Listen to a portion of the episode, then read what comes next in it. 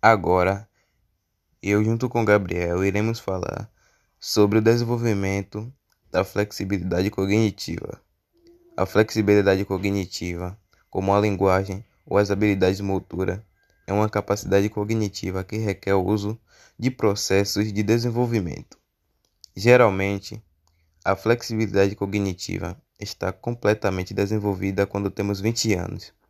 Após ser treinada e usada desde o nascimento, depois dos 35, 40 anos, ela chega no seu ápice e começa uma queda lenta, que pode ser se tornar mais brusca durante a fase idosa.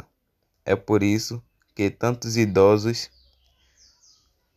têm menos prontidão e agilidade no pensamento que jovens e adultos.